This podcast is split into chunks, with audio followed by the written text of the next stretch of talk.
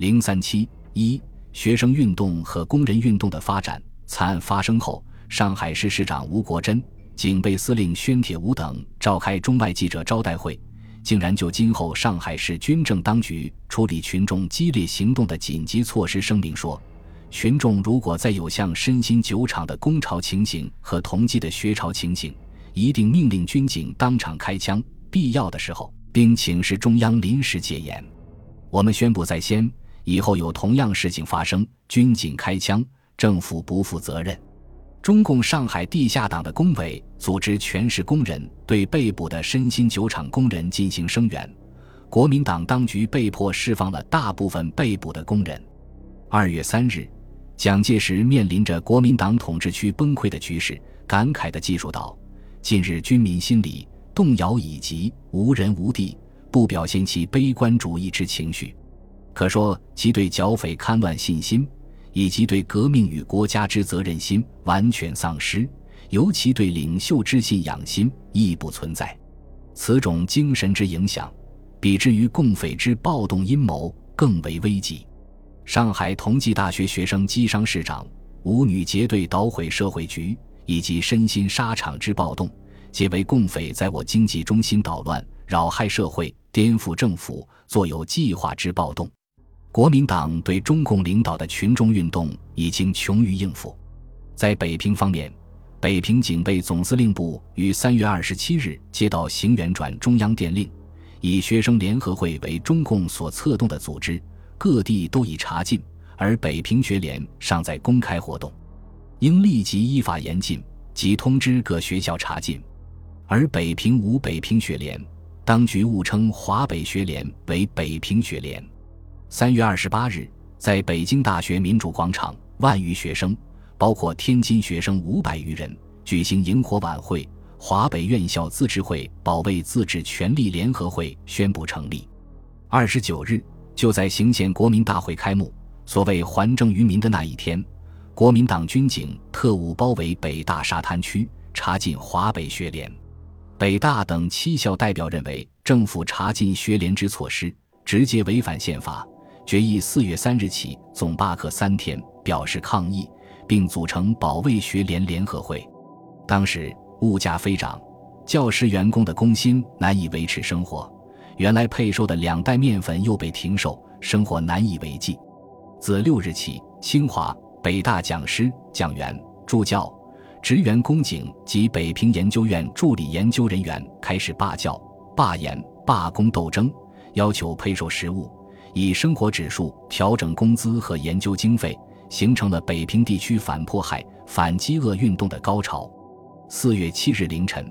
北平警备总司令陈继承和北平市长何思远以华北学联首要分子、鼓动罢课罢工的罪名，县北大学校当局于七日十二时前交出柯在硕、田余庆等十二名同学，但这十二位同学被同学们保护了起来。校方则要求当局巡法院传讯手续，当局被迫放弃了逮捕的计划。但八日深夜，几十名特务暴力袭击了北平师范学院，击伤多人，逮捕了八名同学。师院中共地下党组织立即组织几百人的队伍到北平行援请愿，各校同学也纷纷赶来支援。新华门外籍结学生达五千多人。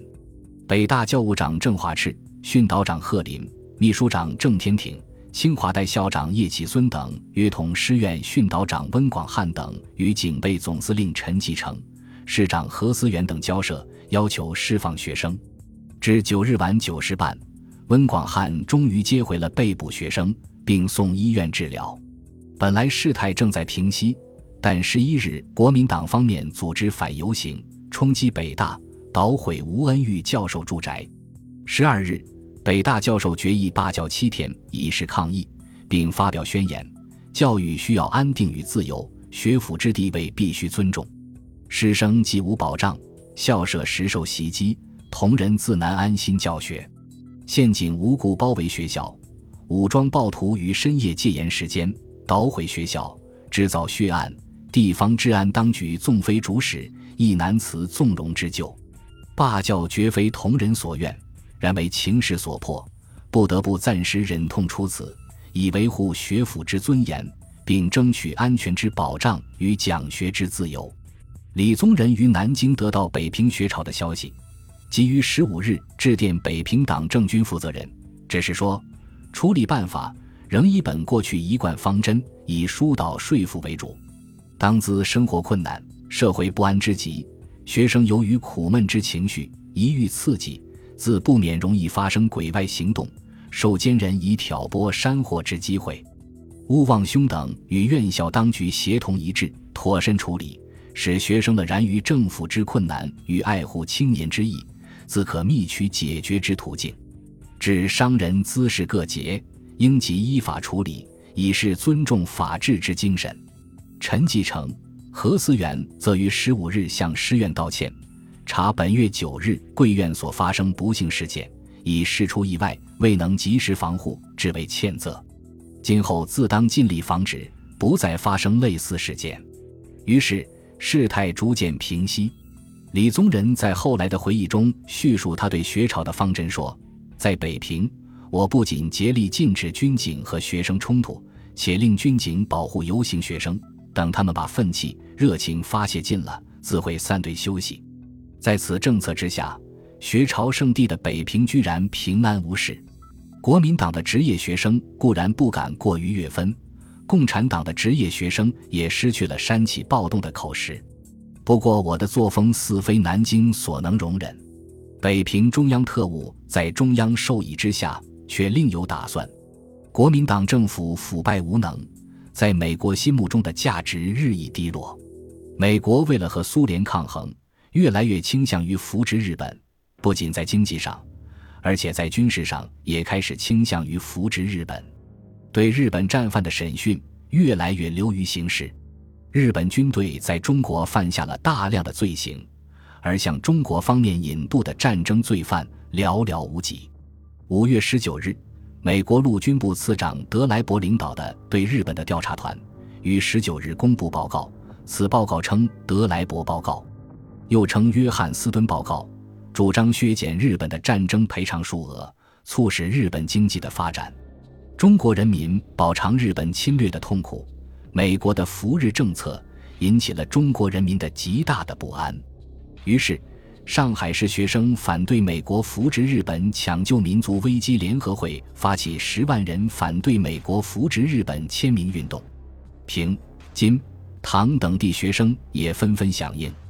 上海各大学教授三百三十八人于五月底致电美国总统杜鲁门、国务卿马歇尔。要求美国政府放弃扶植日本的计划，集中力量，以更多的物资加速援华，使中国早日步入建设之途。工商教育界人士二百八十一人联名于六月四日发表，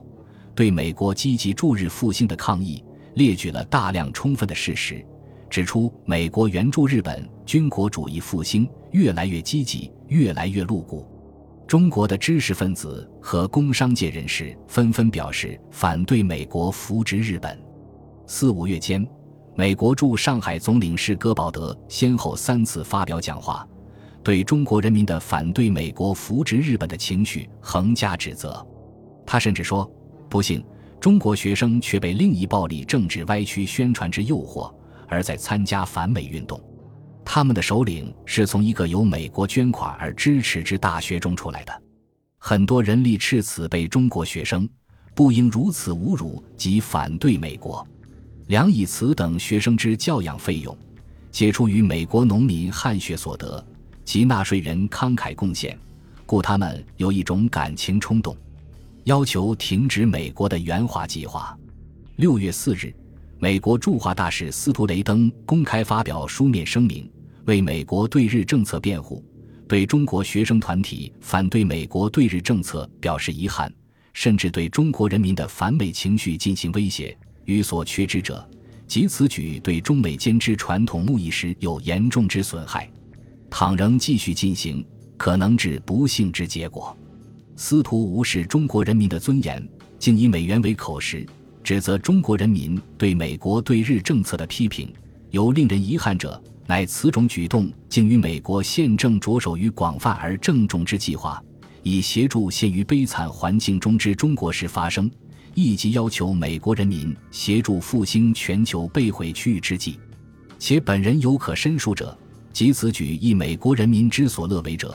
而彼等对于此项努力，竟报以无礼及不负责之攻击美国政策，殊属不解。格保德的谈话和司徒的声明，更激起了广泛的反对美国扶植日本的浪潮，各方面人士纷纷联名对司徒声明表示抗议。国民党政府对美国的对日政策表现软弱，不敢公开抗议。上海市市长吴国桢表示，美国并未扶植日本。外交部长王世杰发表声明，至于美国政府对于斯揣克报告及德莱伯报告之态度，无人迄今尚未接获美国政府之任何官方表示。本人深信，中美两国政府均绝无纵容日本重整军备之意念。这样的软弱态度，连国民党内的人士也普遍表示不满。六月五日，上海大中学校学生准备举行反对美国扶植日本、抢救民族危机示威大游行，但交通大学、复旦大学、美术专科学校等校同学准备前往集合地点时，遭到军警的阻截，多数学生不能出校。到下午两点，复旦大学、圣约翰大学。大夏大学及各中学生零星到达外滩的有四千多人，但被军警马队层层包围，未能移动游行。到下午七时多分批解散，五十四人被军警逮捕。本集播放完毕，感谢您的收听，喜欢请订阅加关注，主页有更多精彩内容。